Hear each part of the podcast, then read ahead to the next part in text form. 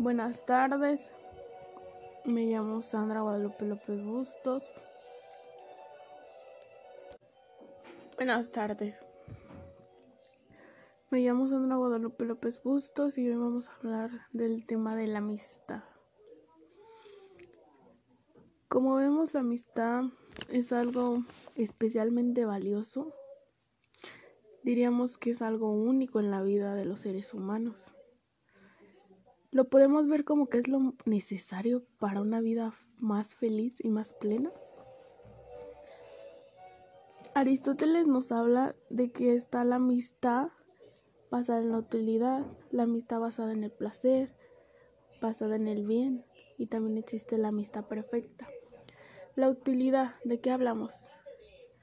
Es algo que alguien como mi amigo tenga y que a mí me sea útil. La placer es simplemente porque disfrutamos su compañía. Basada en el bien es pues querer el bien para el otro. La amistad perfecta es allí donde estás siempre, donde quieres estar, donde para ti tienes todo en esa amistad. Apoyo incondicional, sabes que siempre, siempre va a estar para ti. Sea lo que sea. Así quieras ir a la tienda, o así quieras hacer algo o así tengas un accidente, sabes que tienes esa persona. Para mí la amistad es un valor demasiado importante. Es una relación interpersonal con la finalidad de apoyarse el uno con el otro y ser mejor persona. Para mí la amistad es desear el bien sin esperar nada, es Simplemente dar todo lo que tienes, pero no esperar a cambio lo, mismo. Pero sin embargo te lo dan. Existen los valores que están en la amistad y para mí los valores serían el respeto. Porque se tiene que tener un respeto para una buena amistad. Solidaridad ante todo. Porque me solidarizo con mi amigo, con mi compañero, el perdón también. ¿Por qué? Porque existe el perdón, porque todos nos equivocamos y podemos volver a rectificar las cosas. La sinceridad es el punto más importante que yo manejaría.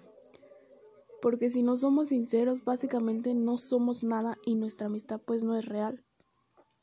El amor, el amor ante todo, es algo que existe en una amistad. Yo te tengo cariño, yo te tengo afecto, yo realmente te quiero porque eres mi amigo y porque has estado ahí. La confianza. Creo que esto entraría en la amistad perfecta porque es una amistad que realmente quieres, que le puedes contar lo que sea y sabes que no te va a juzgar o que si lo hace te va a decir las cosas como son y no te las va a mandar decir. La lealtad. Siempre hay que ser leal en una amistad porque si no ¿Qué sentido tiene? Tenemos que tener tolerancia, desde luego. Creo que en una amistad perfecta no entraría tanto porque pues toleramos, toleramos todo básicamente. Lo que voy es la tolerancia entraría en una amistad como de utilidad porque la estás pues te está desesperando a alguien, ¿no? Pero lo necesitas y por eso es una amistad de utilidad. Hay que tener mucha gratitud, demasiada. Hay que ser agradecidos ante todo porque no sabemos cuándo vamos a ocupar y cuándo no. Siento que la amistad tiene que ser correspondida en todos los sentidos, en todos los valores que acabo de mencionar. Pero Siempre hay que desear el bien, siempre. Siempre hay que tener esa razón para tener a alguien. La mitad es muy bonita por donde lo veas. Simplemente el hecho de tener a alguien que no es de tu familia, poderle confiar, poderle contar tus cosas, saber que lo tienes allí y que está incondicional que confías en Él, que si necesitas algo, ahí va a estar. tenemos que darnos la oportunidad de entender que realmente necesitamos de una amistad. No podemos decir, no, yo no tengo amigos, yo no quiero tener amigos, porque necesitamos de una amistad. Necesitamos de alguien que esté allí, que nos demuestre su cariño, su afecto, porque no solo la familia a veces está.